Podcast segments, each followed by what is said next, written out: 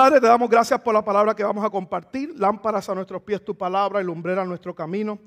Declaro que los ojos del entendimiento son alumbrados para que podamos conocer la esperanza que hemos sido llamados en Cristo Jesús. Y el pueblo de Dios dice, amén, amén, amén. Estamos en la tercera semana hablando acerca de descubriendo tu propósito. Descubriendo tu propósito. Y yo creo que, verdad, la serie de alguna manera ha puesto a la gente a pensar porque una de las cosas que hemos recalcado importante es que nacimos y vinimos a esta tierra con un propósito especial, muy importante, que va más allá que tu propia vida, más que trabajar, más que estudiar, más que, ¿verdad?, hacer lo que cotidianamente, típicamente hacemos. Estamos, ¿verdad?, a veces de manera repetitiva, haciendo las cosas una y otra vez, consistentemente, todos los días.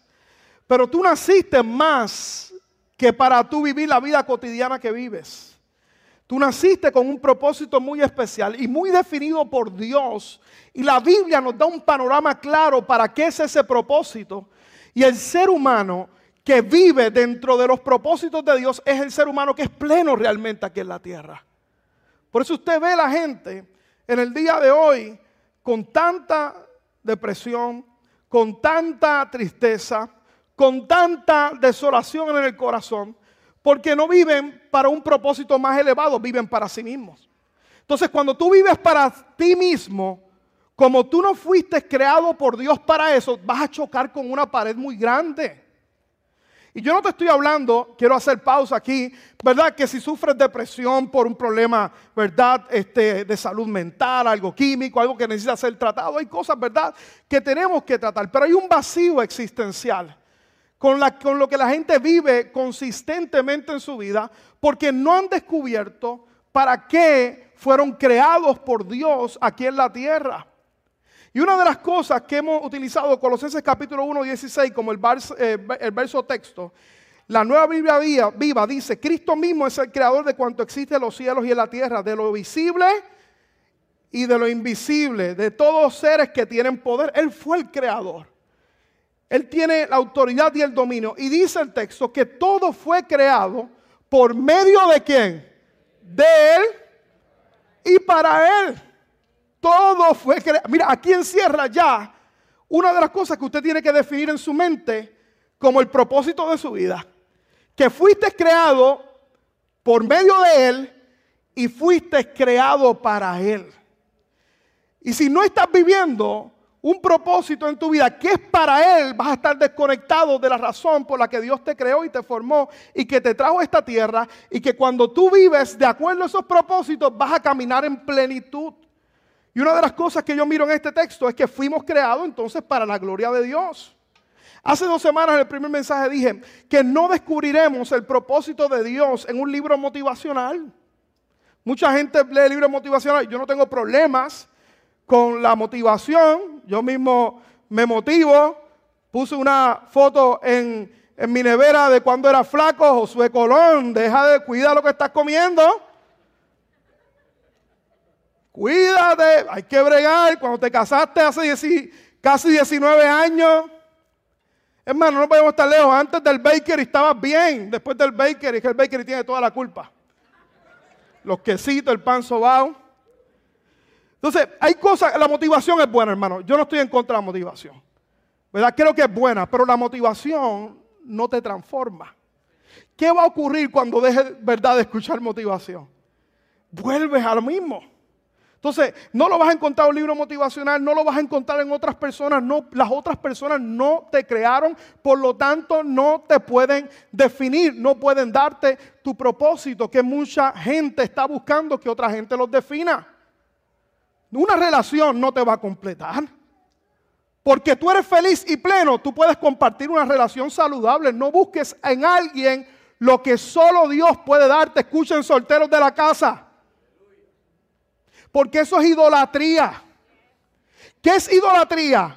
Cuando busco mi fuente en algo o en alguien más que no sea Dios.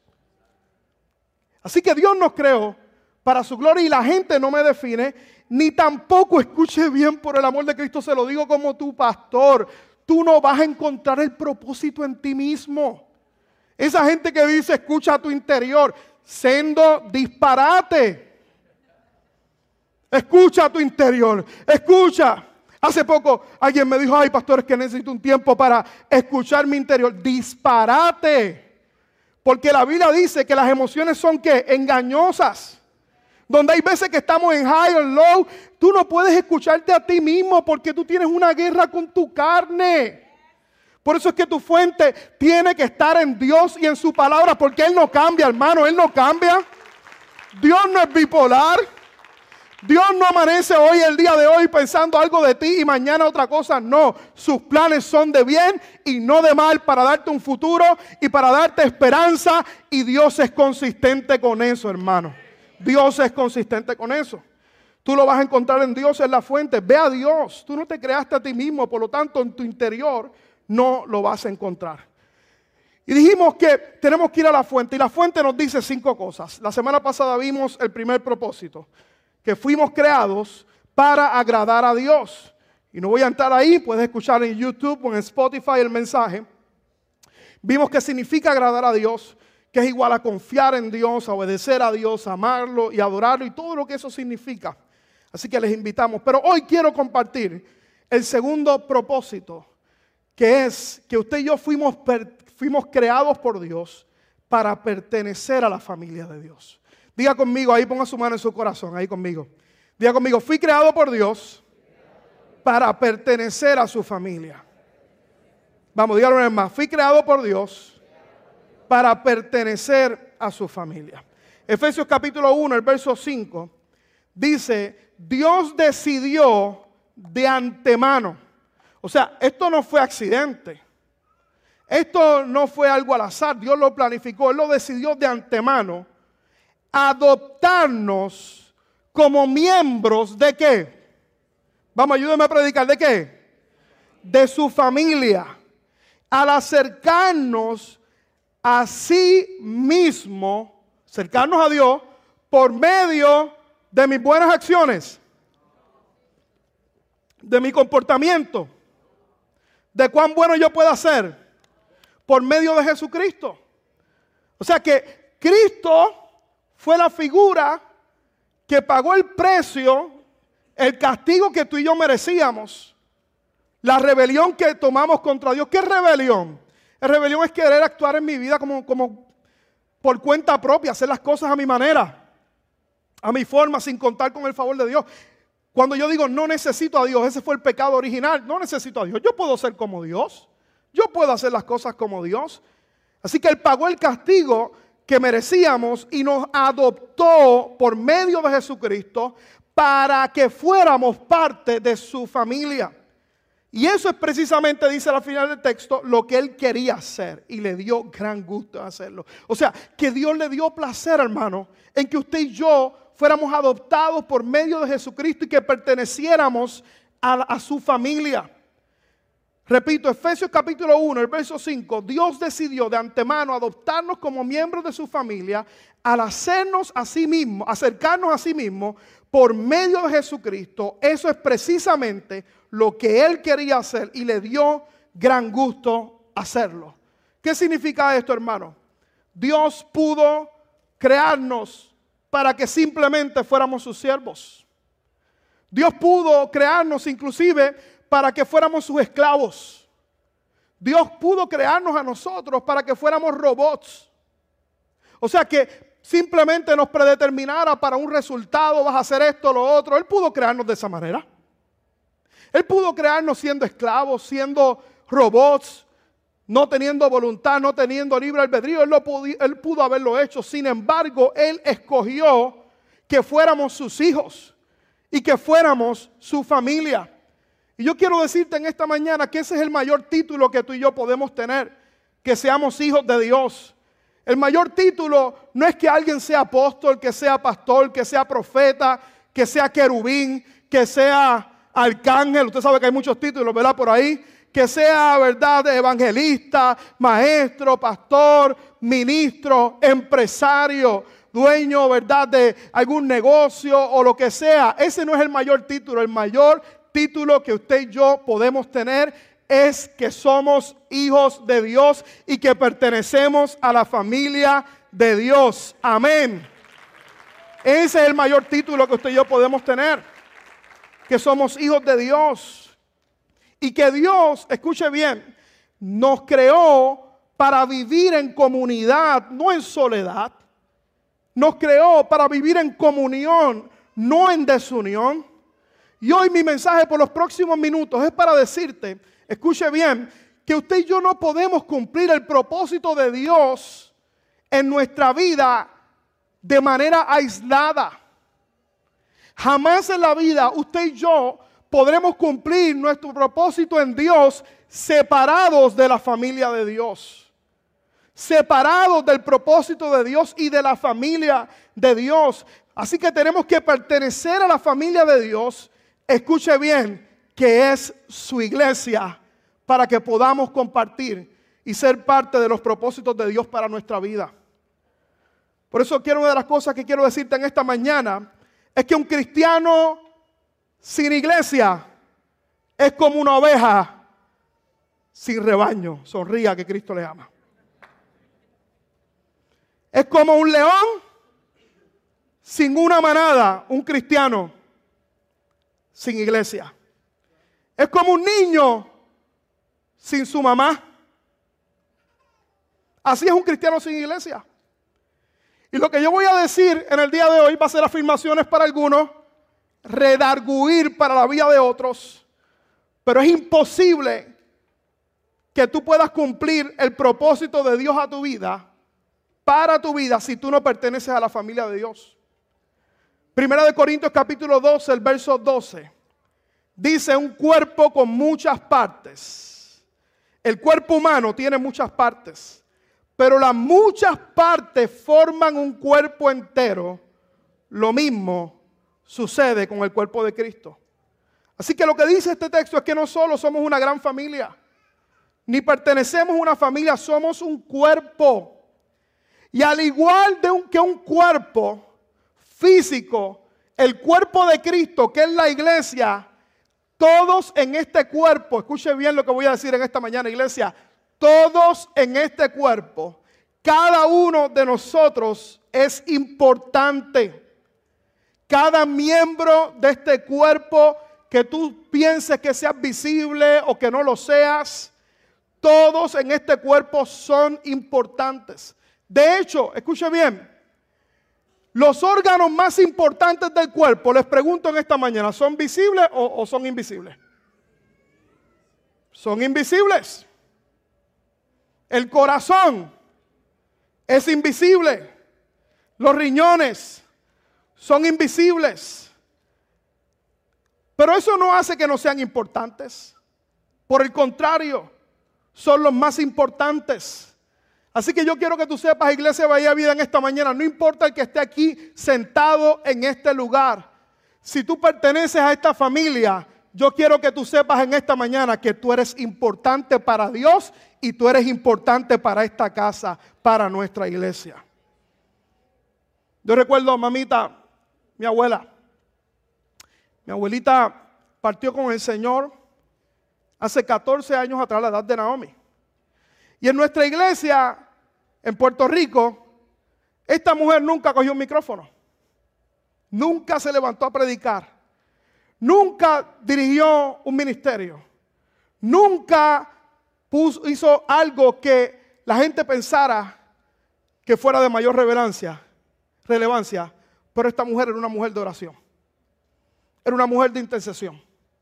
Cada persona que llegaba a la iglesia, a los programas de televisión que, había, que teníamos, cada persona que llamaba, ella la atendía. Oraba por esa persona. Dos, tres de la mañana, sin importar lo que ocurriera, esa mujer estaba ahí.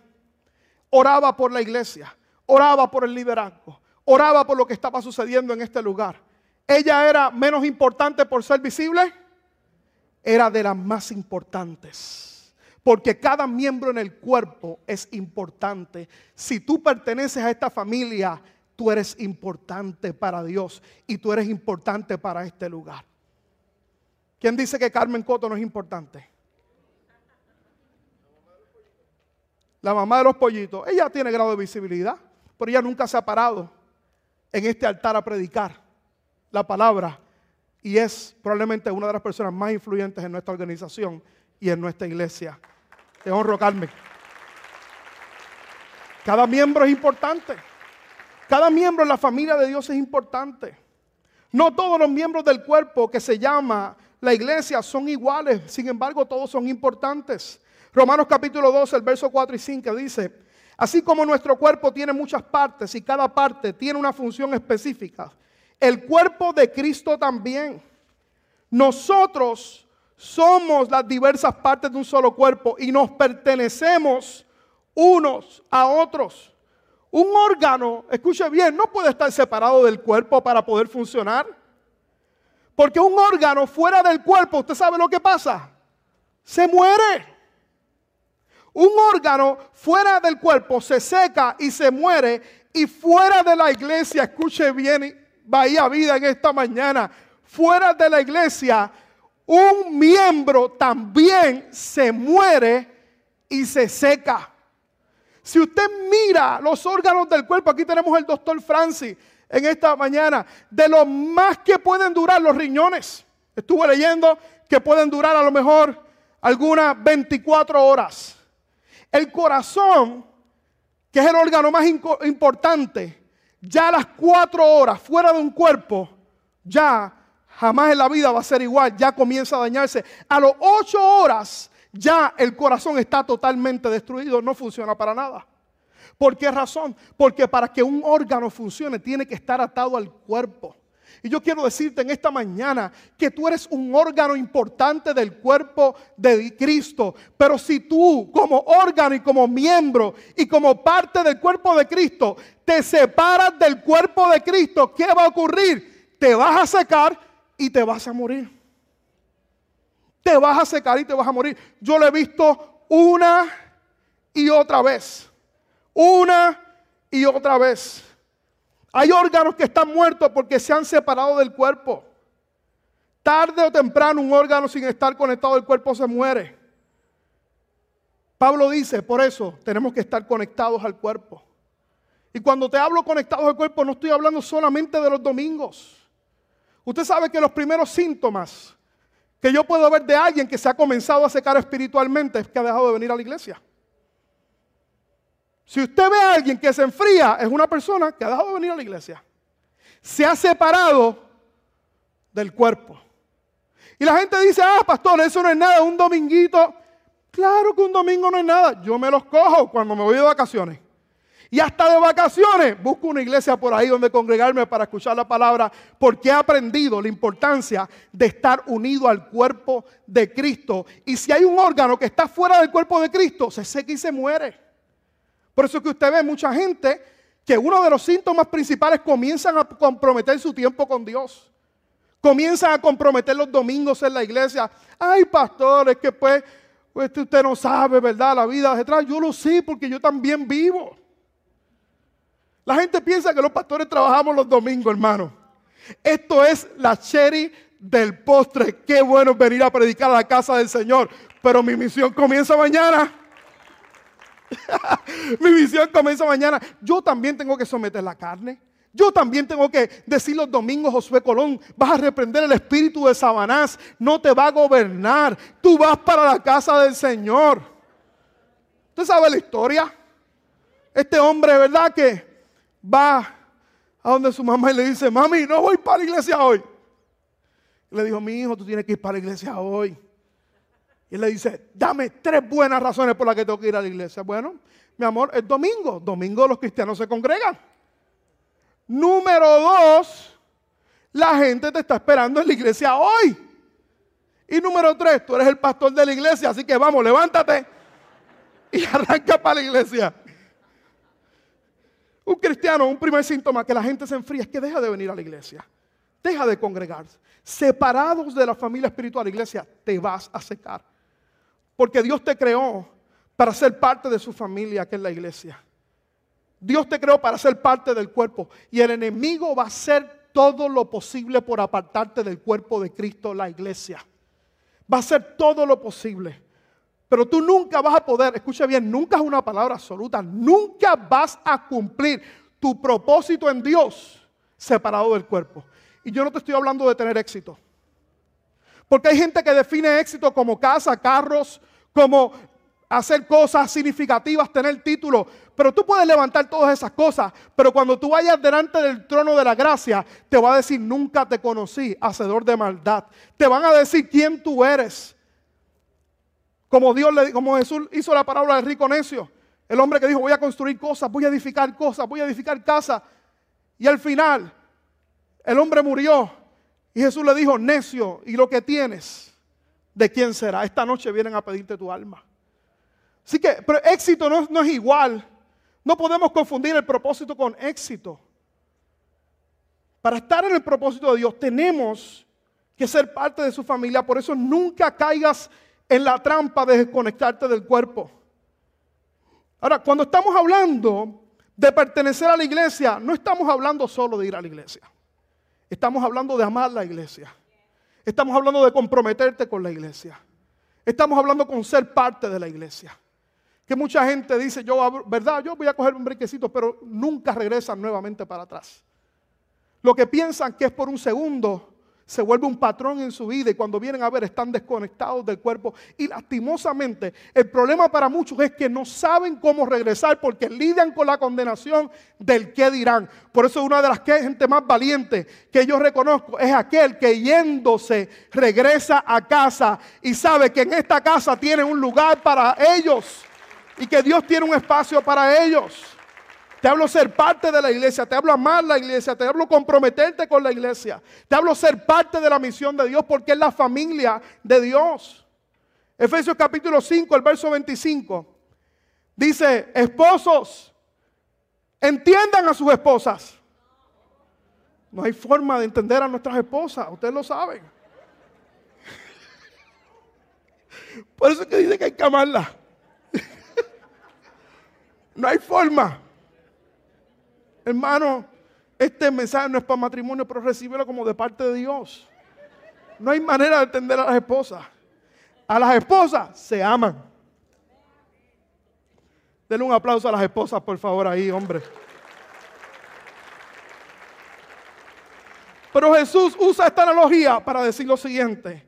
Así como Cristo amó a la iglesia y se entregó por ella. ¿Quién es la iglesia? Diga conmigo, yo soy la iglesia. Vamos, diga conmigo, yo soy la iglesia del Señor. Tú no puedes tener iglesia en tu casa. Tú no puedes estar iglesia en el vacío. Usted conoce la historia de Ricardo Maldonado. By the way, no está aquí en el día de hoy, pero está excusado el día de hoy. Está cuidando al suegro de Lucy. Eso es digno de honra. Cuidar a un suegro, eso es algo. Al suegro de él. Pero cuando vino a la iglesia, yo no necesito la iglesia. Yo aprendo un mensaje y Dante Gebel. Voy a poner a Dante Gebel. Y allí Dante Gebel le dijo, coge para la iglesia, necesitas congregarte. Vino molesto a la iglesia. Porque sabes qué, en, tu casa te puedes recibir una palabra, puedes escuchar a un buen predicador, pero no vas a tener a nadie quien te ame en la iglesia. Y no vas a tener a alguien que te va a decir lo que te voy a decir en breve acerca de la iglesia. Fíjate que este pasaje lo usamos mayormente para hablar del rol del hombre y de los esposos con el matrimonio. Pero lo central en este verso, escuche bien, es el compromiso y amor de Cristo por la iglesia, que fue tan grande que se entregó a sí mismo por ella. La iglesia es el cuerpo de Cristo, es la esposa de Cristo, están unidos. Así que no hay manera, mi hermano, que tú digas, yo amo a Jesús, pero no amas la iglesia. No hay forma. No hay manera que tú digas, yo amo a Jesús, pero no amo a la esposa de Jesús. Si alguien viene donde mí y dice, pastor, a mí usted me encanta, qué bueno usted es, me gusta escucharle predicar, pero esa esposa que usted tiene, la pastora, ahí, ahí, a mí no me gusta tanto. Mire hermano, yo voy a hacer, ¡Wow! No te metas con ella, papi.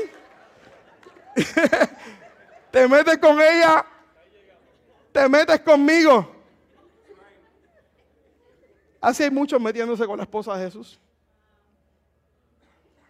Así hay muchos que le dicen, Señor, yo te amo, pero no quieren tener nada que ver con su esposa.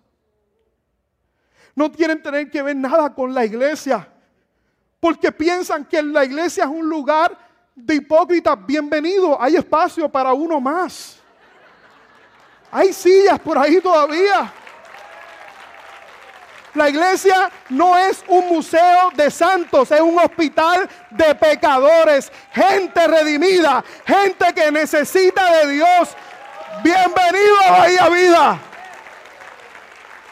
donde el pastor es el primer imperfecto en este lugar. Soy el primero. Hermano, si usted tiene una gran expectativa de mí, por favor, quite esa expectativa de mí porque te voy a fallar. Hay veces que te voy a fallar. Hay veces que a lo mejor, ¿verdad? No voy a cumplir con tus expectativas. Pastor, predíqueme mejor que Dios quiere prosperarme, que Dios quiere bendecirme. No me hable de cosas que me confronten. Sorry, pero yo no puedo cambiar la palabra de Dios. Y la Biblia dice que para cumplir tu propósito necesitas estar unido a un cuerpo de Cristo. Necesitas una comunidad de fe. ¿Cuántos dicen amén en esta mañana? Tú me puedes decir a mí, te amo, pastor, pero como tú no amas a mi esposa, papi, se me sube la virirrubina, pongo Juan Luis Guerra y la empiezo a cantar y no te metas con ella. Hace un tiempo atrás, hace un tiempo atrás, yo no sé, yo no me acuerdo si fue Naomi y Juliana que le salió una mala crianza y yo le dije, ¡eh! ¡eh! No te metas con ella porque ella es tu mamá, pero es mi esposa y mi esposa se respeta en este lugar. Se respeta. Escuche bien, ¿usted ve celo en mí por ella? Claro que lo tengo. Pero así también es el celo de Dios por su iglesia. Y lo importante que entiendas, hijo de Dios, que tú necesitas ser parte de su familia.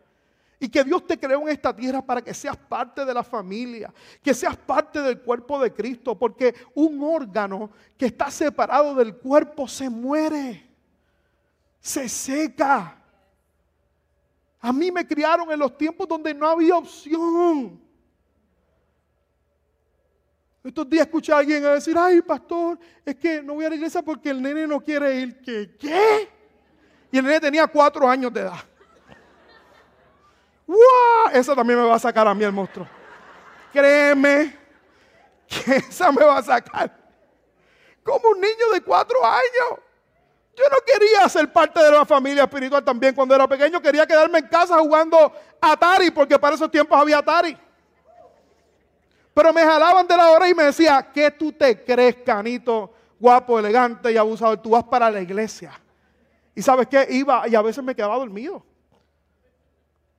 Y hay veces que tú piensas que no hay un efecto sobre la vida de tus hijos, pero están escuchando la palabra de Dios, aunque tengan cara de molesto. Y la Biblia dice que la palabra de Dios no torna atrás vacía, sino que Dios la prospera, Dios la bendice. O escuche bien, ¿acaso ustedes no vieron jóvenes cantando a Dios aquí en este altar? Danzando para Dios. Yo estando aquí en la parte de frente, yo decía, Señor, mi sueño se está cumpliendo. Ver una generación que se levanta para Dios, que es parte del cuerpo. Pero eso jamás va a suceder en tu casa. Jamás va a ocurrir en tu casa. Y como todo lo significativo, hermano, esto conllevará disciplina. ¿Qué significa disciplina? Que hay veces que yo no tengo el deseo. Pero lo hago porque sé que es lo correcto. Hay veces que yo no tengo el deseo de orar. Hay veces que no tengo el deseo de hacer las cosas, pero lo hago porque es lo correcto. Yo le hablo a gente en esta mañana que quieran ser parte del propósito de Dios. Si tú quieres, pon primero la disciplina versus el deseo en tu vida y estoy seguro que te va a ir bien en el nombre de Jesús. Hay cuatro cosas, rapidito, rapidito quiero mencionarte. Que cuatro beneficios que tú vas a encontrar siendo parte de la familia de Dios y siendo parte de una comunidad de fe. Número uno, protección. Diga conmigo protección. Primera de Pedro capítulo 5, el verso 2 dice, cuiden ustedes de las personas que Dios dejó a su cargo, pues ellas pertenecen a Dios. Cuídenlas como cuida el pastor a sus ovejas. Háganlo por el gusto de servir, que es lo que Dios le agrada, y no por obligación ni para ganar dinero. Tú sabes lo que tú encuentras en una iglesia, en una comunidad de fe, protección. Te brinda cuidado y protección. Y el apóstol Pablo exhorta a los líderes precisamente que cuiden de la iglesia. ¿Por qué razón? Porque en la iglesia tú encuentras protección. ¿Qué tú encuentras en un grupo de corrección? Protección. Encuentras cuidado, te conocen por tu nombre, haces familia espiritual, hay compañerismo, no, no corres la carrera cristiana solo o sola. No corres la carrera cristiana solo o sola. La iglesia te brinda protección. Hay muchas cosas, escuche bien, que tal vez tú nunca te enteres en tu vida, pero que Dios te libró simplemente porque perteneces a su familia. Porque perteneces a una familia espiritual. Yo quiero decirte en este lugar que tú tienes aquí un pastor que ora por ti. A lo mejor no te conozco por tu nombre, pero oro por ti porque eres parte de este cuerpo. Oro por tu matrimonio, oro por tu familia, oro por tus hijos, oro por tu economía. Oro para que te consagres a Dios. No tan solo tienes un pastor, tienes un equipo de pastores, de ancianos, de líderes de grupo que oran también por tu necesidad, porque en la iglesia tú encuentras protección. Tú encuentras protección. En legendarios aprendemos que hombre solo, presa fácil. Si tú estás solo, estás en peligro. Eres como un león sin manada, como un hijo sin su madre. Cuando tú miras, un lobo nunca ataca a, un rebaño de ovejas. Nunca ataca a un rebaño de ovejas. ¿Sabes lo que el lobo ataca? A una oveja sola. Por eso si quieres protección tienes que ser parte del rebaño. Tienes que ser parte de una comunidad de fe. Pastor Nelson, por favor, ponme el video que quiero mostrarles. Miren esto. Un león siendo atacado por llenas. La van a matar sola. Ahí está, esa es la pastora Michelle, pero ahí viene el pastor Josué. A defenderla. Mírenla huyendo, cobarde. Sin vergüenza. Esa es la iglesia que está defendiendo gente en este lugar. Hombre solo, presa fácil. Así que, ¿qué encuentras en la iglesia? Primero, diga conmigo protección. Número dos, pertenecer a una familia de fe te va a ayudar a perseverar en los caminos de Dios. Yo no sé si usted sabe o se ha dado cuenta, hermano, pero vivir la vida cristiana no es fácil. Porque usted y yo tenemos doble presión. La presión de las circunstancias que vienen a nuestra vida. Porque vienen solitas, ¿no? Eso no hace distensión. Y la presión que vivimos en este mundo por ser cristianos. Porque la gente nos va a ridiculizar. La gente, vamos a sufrir persecución aquí en esta tierra, difamación, persecución, ser ridiculizado. Probablemente te van a decir, ah, tú eres uno de esos aleluyas que están ahí, que van todos los domingos, religiosos, fanáticos. Te van a decir, muchos te van a decir, te metiste a eso. Y tú le vas a decir, no, no me metí a eso, eso se metió dentro de mí. Te va a decir, te va, ah, te metiste a eso. Y tú le vas a decir, eso no, te saco, te saco los demonios, te saco la poca vergüenza, te saco todo lo que. Eso es para mi generación que había eso y te saco. Usted no sabe lo que es eso.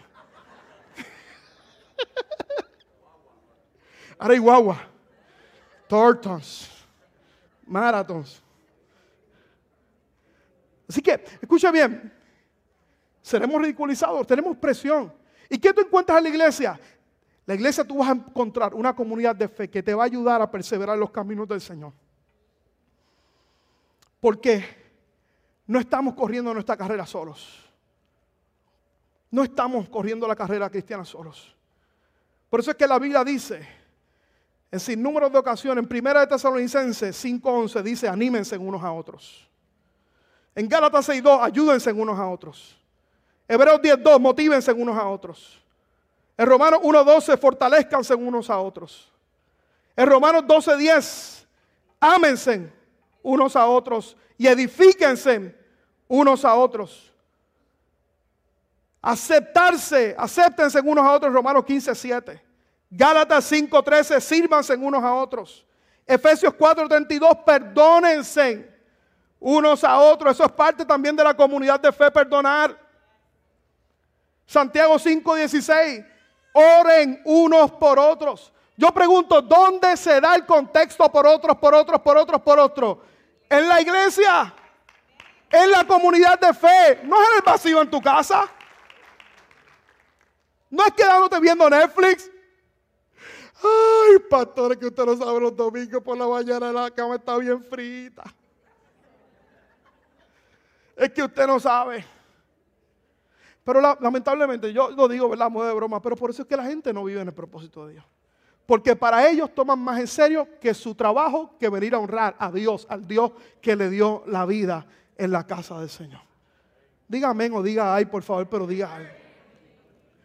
Más de 50 veces la Biblia dice unos por otros. Y eso se da en el contexto de la iglesia. Póngase de pie ahí, por favor, conmigo un momento. Todavía no voy a terminar, pero póngase de pie. Ya estoy terminando.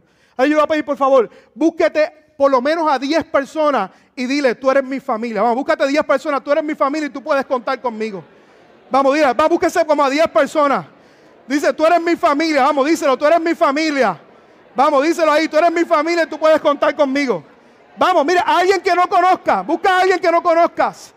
Vamos, alguien, alguien que no conozca. Alguien, vamos, búscate a alguien ahí, dile, tú eres mi familia. Y dile, tú, no, tú cuentas conmigo. Vamos, díselo, tú cuentas conmigo. Esta es la iglesia del Señor, familia. Esta es la iglesia del Señor. Esta es la comunidad de fe. Vamos, salúdate a alguien ahí, a quien no has visto por ahí. Miren, yo sé que esto es una lucha para los introvertidos, créanme.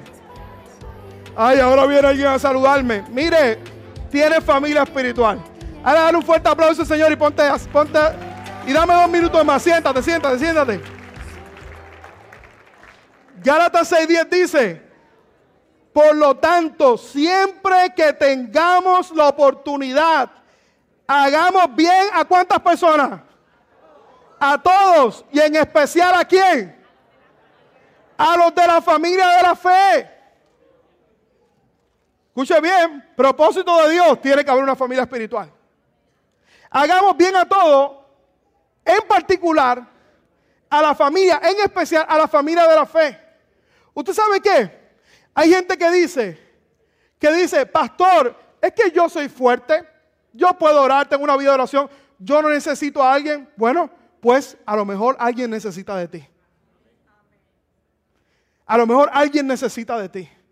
Porque la iglesia no se trata simplemente de recibir, se trata también de dar.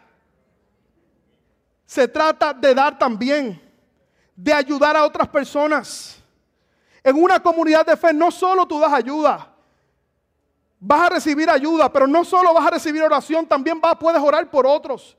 Hay ocasiones que no se trata simplemente de recibir, se trata de dar. Hay ocasiones, escuche bien iglesia, que tú vas a recibir un milagro, pero hay ocasiones que tú vas a hacer el milagro para la vida de alguien más también. Y lo he visto una y otra vez en esta iglesia. Gente que se levanta y ayuda al necesitado, que socorre a aquel que está enfrentando alguna situación. Eso se vive en una comunidad de fe, recibes protección. No corre la, carrera solo, pero también número tres, pertenecer a una iglesia te ayuda a ejercitar tus dones y talentos. Ricky, sube aquí en el piano porque sé que tienes que terminar cuando estás tocando. Tengo que terminar. Primera de, de Pedro 4:10 dice, cada uno de ustedes ha recibido algún don de Dios. Úsenlo para servir a los demás. Sean fieles administradores de los diferentes dones de Dios. Dios nos ha dado todos dones y habilidades. Y Dios dice en su palabra, que tenemos que usarlo en la familia de la fe para ser de bendición a la vida de otras personas. Dios nos dio a todos un talento o una habilidad. Y yo quiero decirte en esta mañana que si tú quieres vivir para el propósito de Dios, tus talentos y, tus habilidades no son para tu beneficio, son para el beneficio de otras personas. Y tú tienes que ser parte de una familia de la fe para ser de bendición a la familia de la fe. La iglesia es el lugar que Dios ha provisto. Escuche bien, para que tú puedas descubrir tus dones y tus talentos. Prepararte y que sean usados para su reino. Hay jóvenes que me preguntan, pastor, ¿qué carrera yo puedo estudiar? Y yo siempre les digo, escoge una carrera que Dios pueda usar para ser de bendición al cuerpo de Cristo. Y sea cual sea lo que escojas, puede ser de bendición. Que mucha gente descubre su don en la iglesia. Yo recuerdo, ¿verdad? Hoy el día está dedicado para mi esposita linda, la pastora Michelle, que cumplo 19 años en diciembre.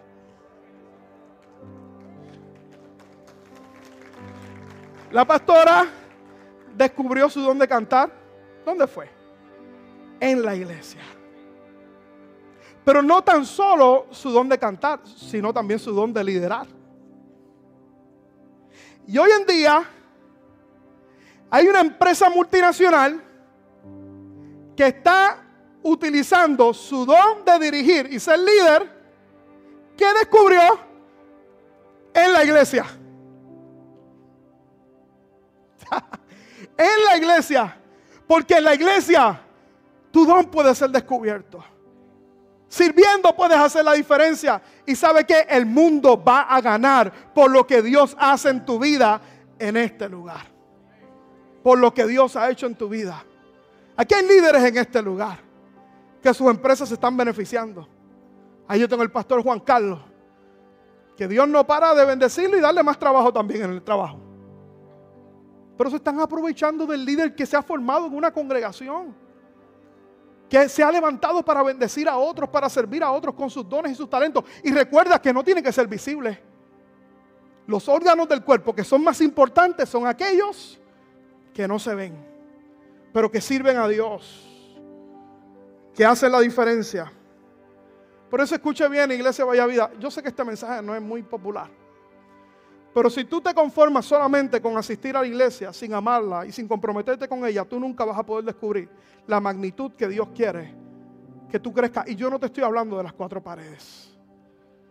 No te estoy hablando de las cuatro paredes, aunque incluye definitivamente las cuatro paredes. No solo es asistir, es creer, es pertenecer y es a involucrarte en lo que Dios está haciendo. Yo digo sin temor a equivocarme, cada miembro de nuestra iglesia debería ser parte de un grupo de conexión, donde alguien te conoce por tu nombre, donde hay amistad, donde hay compañerismo.